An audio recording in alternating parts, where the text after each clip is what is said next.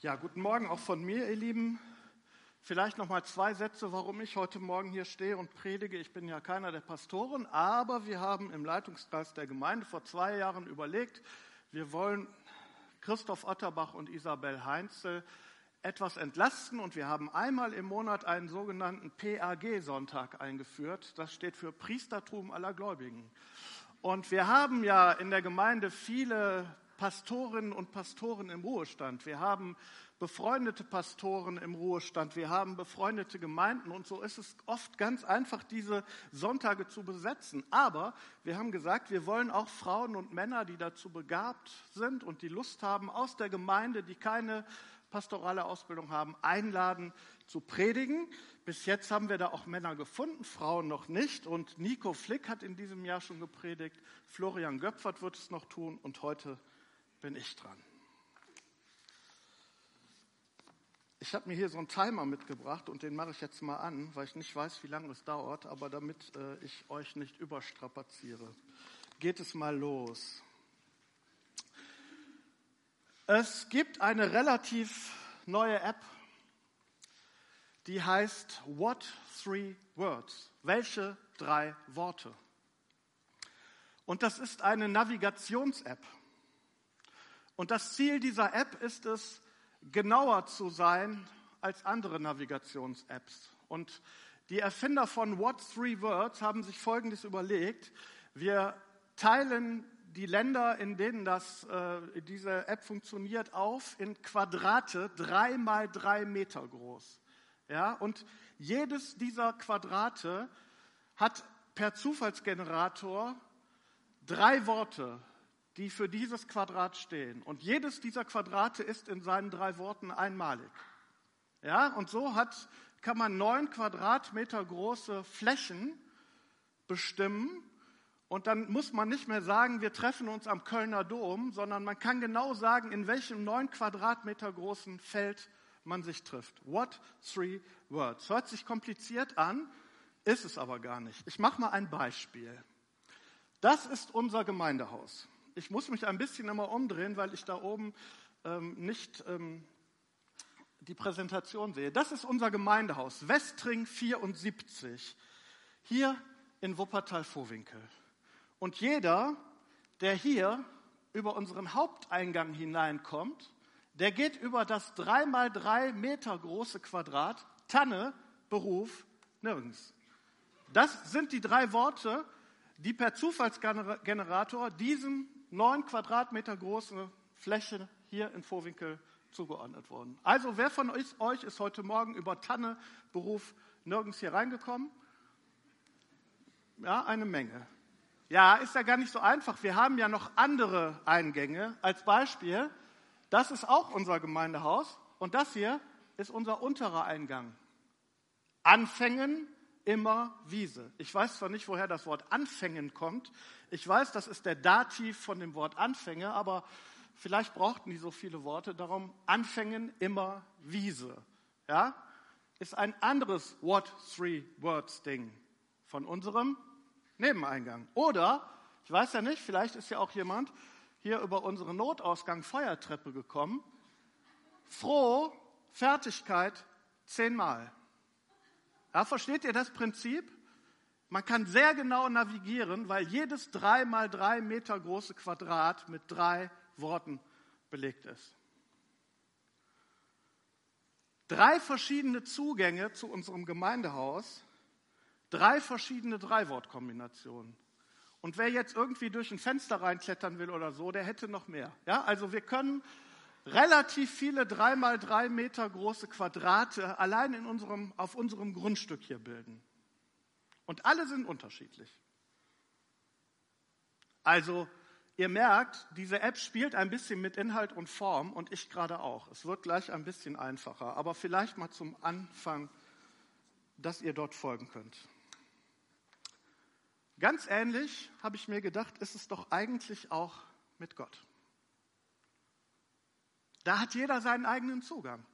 Ich habe 18 Leute aus der Gemeinde gefragt, nenn mir mal deine three words. What three words would you say about God? Also welche drei Worte würdest, fallen dir zu Gott ein? Und jeder von denen hat was Unterschiedliches gesagt. Manche Worte kamen doppelt vor, manche dreimal, manche viermal, aber jede Drei-Wort-Kombination war unterschiedlich. Und so ist es bei uns. Jeder von uns hat seinen eigenen Zugang zu Gott. Jeder von uns hat seine ganz eigenen Erfahrungen gemacht mit Gott. So wie diese Navi-App drei Wortkombinationen ganz viele über unser Gemeindehaus hat, haben, haben wir als Gemeindemitglieder der FEG Vorwinkel vermutlich jeder andere drei Wortkombinationen über Gott. Und das ist erstmal wichtig wahrzunehmen.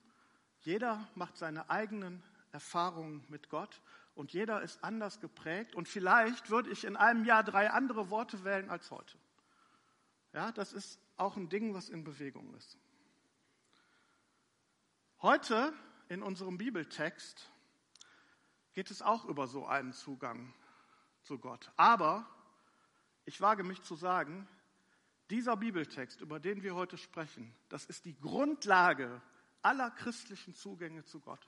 Das ist nicht ein x-beliebiger Zugang, sondern der ist die Grundlage der Grundlagen, wenn wir über Gott reden. Und für viele Exegeten ist dieser Text der Höhepunkt dessen, was die Bibel über Gott überhaupt sagt.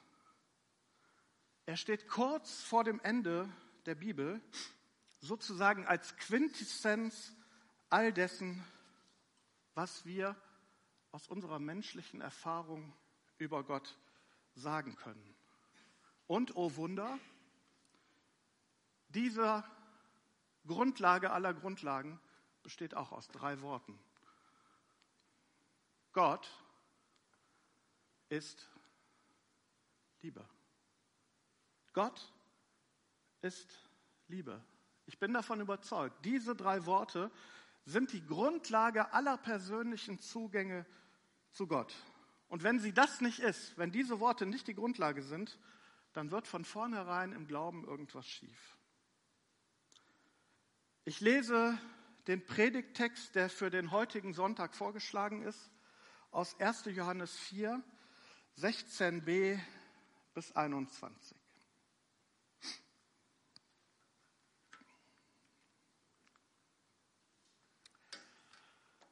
Gott ist Liebe. Und wer in der Liebe lebt, ist mit Gott verbunden und Gott ist mit ihm verbunden. Darin hat die Liebe bei uns ihr Ziel erreicht. Am Tag des Gerichts werden wir voller Zuversicht sein. Denn wie Jesus Christus mit dem Vater verbunden ist, so sind es auch wir in dieser Welt. In der Liebe gibt es keine Furcht, sondern die vollkommene Liebe vertreibt die Furcht, denn die Furcht rechnet mit Strafe. Bei dem, der sich fürchtet, hat die Liebe ihr Ziel noch nicht erreicht. Wir lieben, weil er uns zuerst geliebt hat. Wer behauptet, ich liebe Gott, aber seinen Bruder und seine Schwester hasst, ist ein Lügner. Denn wer seine Geschwister nicht liebt, die er sieht, kann Gott nicht lieben, den er nicht sieht.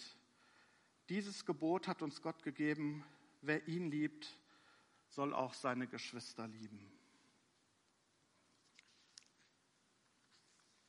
Immer wenn in der Bibel Johannes draufsteht, auch wenn nicht immer der gleiche gemeint ist, ist es oft kompliziert und dicht. Darum lese ich diesen Text noch ein zweites Mal. Gott ist Liebe. Und wer in der Liebe lebt, ist mit Gott verbunden und Gott ist mit ihm verbunden. Darin hat die Liebe bei uns ihr Ziel erreicht. Am Tag des Gerichts werden wir voller Zuversicht sein. Denn wie Jesus Christus mit dem Vater verbunden ist, so sind es auch wir in dieser Welt. In der Liebe gibt es keine Furcht, sondern die vollkommene Liebe vertreibt die Furcht, denn die Furcht rechnet mit Strafe. Bei dem, der sich fürchtet, hat die Liebe ihr Ziel noch nicht erreicht. Wir lieben Gott, weil er uns zuerst geliebt hat. Wer behauptet, ich liebe Gott, aber seinen Bruder und seine Schwester hasst, ist ein Lügner. Denn wer seine Geschwister nicht liebt, die er sieht, kann Gott nicht lieben, den er nicht sieht. Dieses Gebot hat uns Gott gegeben. Wer ihn liebt, soll auch seine Geschwister lieben. Ich möchte drei Punkte aus diesem Text herausgreifen, die mir besonders wichtig sind. Allesamt unter dieser großen und wunderschönen Grundlage, Gott ist Liebe. Mein erster Punkt, Agape und Eros. Wenn wir im Deutschen im Zusammenhang mit der Bibel von Liebe reden, dann haben wir ein dickes Problem. Das Griechische, die Sprache des Neuen Testaments, kennt nämlich vier verschiedene Worte für Liebe. Wir im Deutschen haben nur ein Wort. Und wenn die Bibel in vier Weisen von Liebe redet, haben wir immer nur dieses eine Wort zur Verfügung. Und zwei Möglichkeiten des Griechischen sind von besonderer Bedeutung. Agape und Eros. Und die beiden Worte sind zwei total verschiedene Konzepte. Das Wort Eros kommt in der Bibel eigentlich gar nicht so oft vor. Das Problem ist aber, dass dieses Eros-Konzept in unseren Köpfen total tief verankert ist. Das hat anthropologische Gründe, das hat kulturgeschichtliche Gründe, das hat, Geschichte, äh, hat Gründe in der Kirchengeschichte, dass sich irgendwann angefangen hat, Eros und Agape zu vermischen. Auf jeden Fall sind wir total tief Eros geprägt. Und da kommen wir ganz schnell auf das falsche Gleis, wenn die Bibel von Agape spricht. Wir schauen uns das mal ein bisschen genauer an. Ich will die beiden Worte mal gegenüberstellen. Da ist zuerst Agape. Agape ist die göttliche Liebe. Agape kommt immer dann vor, wenn die Bibel von Gottes Liebe spricht. Agape ist grundlose Liebe. Man muss der Agape keinen Grund liefern, um geliebt zu werden. Gott ist Liebe. Sein Wesen ist Liebe und er liebt, weil er Liebe ist. Wir müssen Gott keinen Grund liefern, damit wir von ihm geliebt werden, sondern er liebt uns, weil er Liebe ist. Agape ist bedingungslose Liebe. Man muss keine Bedingungen erfüllen, um geliebt zu werden. Man muss nicht besonders fromm, nett sein, man muss nicht jeden Tag in der Bibel lesen. Das funktioniert im Agape-Konzept nicht. Gottes Wesen ist Liebe und deshalb liebt er uns völlig bedingungslos. Agape ist unmotivierte Liebe. Und unmotiviert ist nicht in dem Sinn gemeint, sie hat keine Lust, sondern unmotiviert bedeutet, Agape kann nicht ausgelöst werden. Ja, eine Motivation ist ein Auslösegrund. Agape kann nicht ausgelöst werden. Ich kann durch mein Verhalten Gott nicht dazu auslösen, mich zu lieben. Funktioniert nicht, weil Gott Liebe ist. Gott ist Agape. Das, was ich gerade beschreibe, ist Eros. Darum die andere Seite.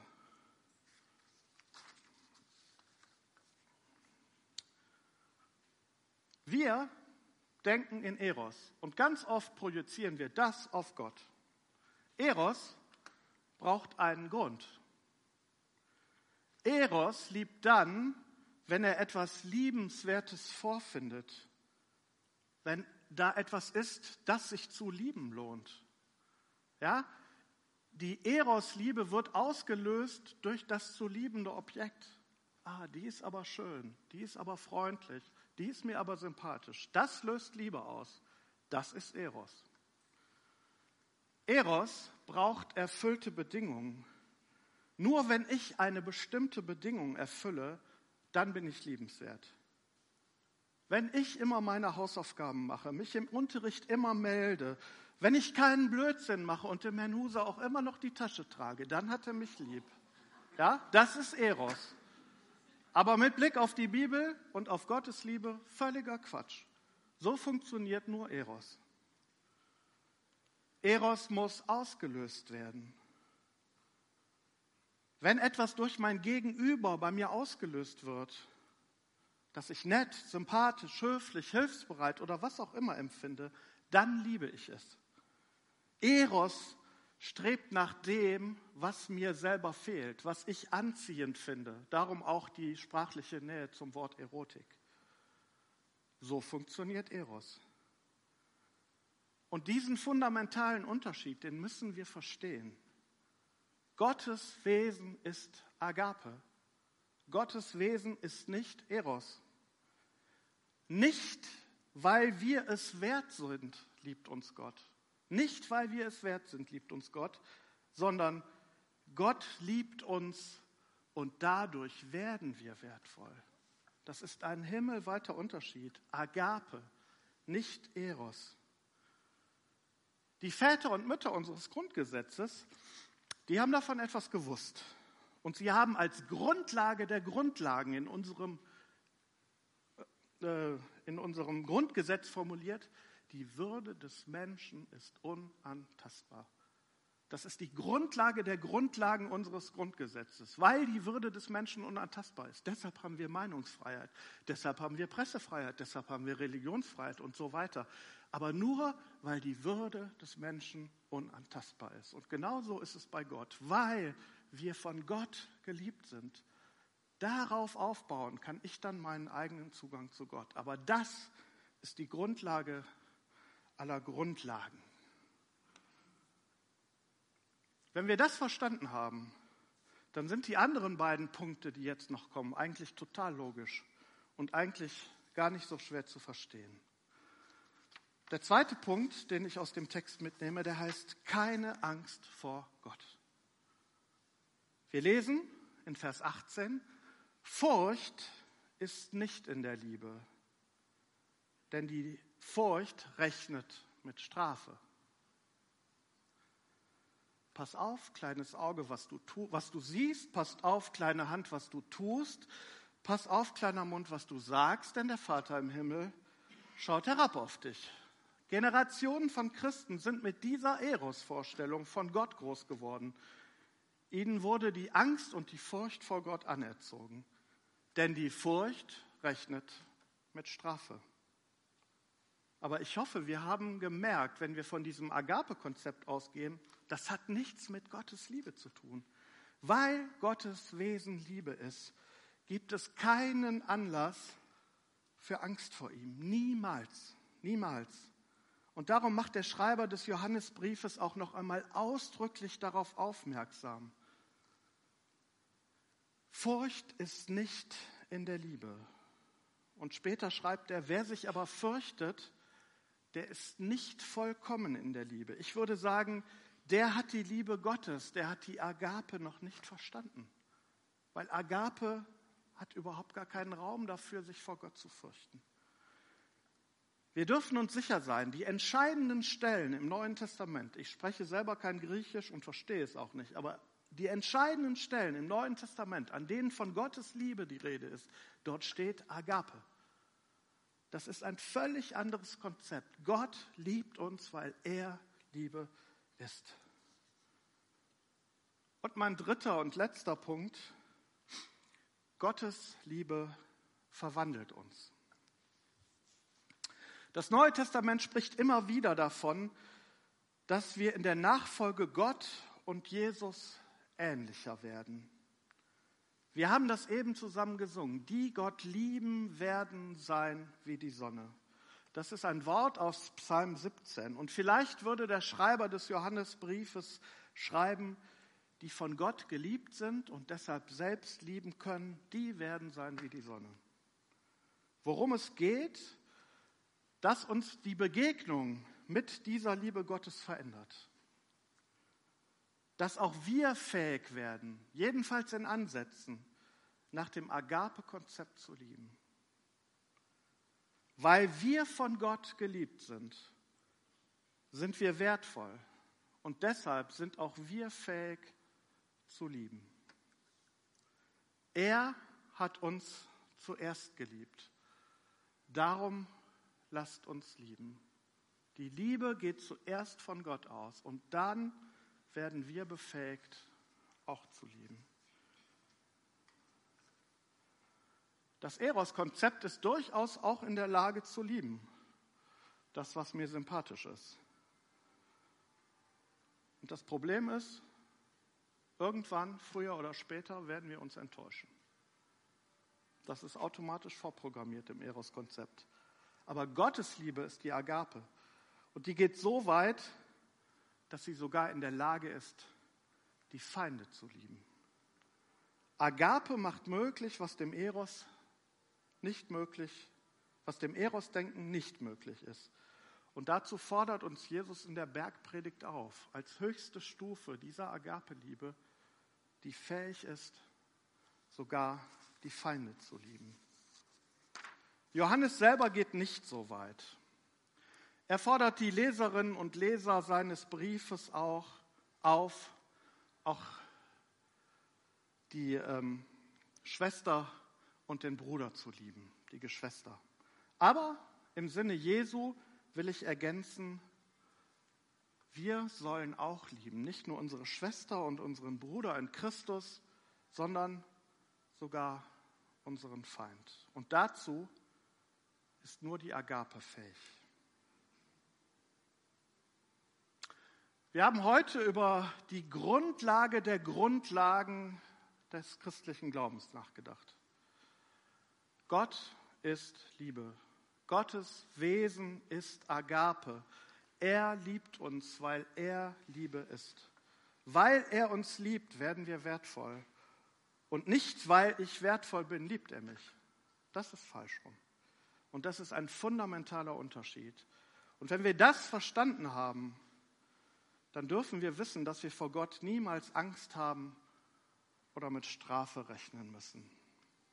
Und wenn wir das verstanden haben, dann dürfen wir erleben, dass uns Gottes Geist dazu befähigt, selbst Agape zu leben. Jedenfalls in Ansätzen, indem wir unsere Schwester und unseren Bruder in Christus lieben können und sogar unsere Feinde. Wer das ein bisschen genauer nachlesen möchte, dem möchte ich noch ein Buch empfehlen, Wenn der Glaube nicht mehr passt, von Martin Benz. Das ist das Buch, was ich in diesem Jahr mit dem größten Gewinn an äh, geistlicher Literatur gelesen habe, erschienen im Neukirchener Verlag. Er arbeitet diesen, unter anderem diesen Gedanke von Eros und Agape nochmal deutlich intensiver heraus, als ich das heute machen konnte. Und wer da Lust drauf hat, kann sich gerne bei Birgit am Büchertisch so ein Buch bestellen. Und jetzt zum Abschluss möchte ich euch einladen, kräftig in das nächste Lied mit einzustimmen, in dem es auch um diese Liebe Gottes geht. Und auch dieses Lied lässt sich mit drei Worten zusammenfassen. Ja, weg ist es. Deine Liebe bleibt. Amen.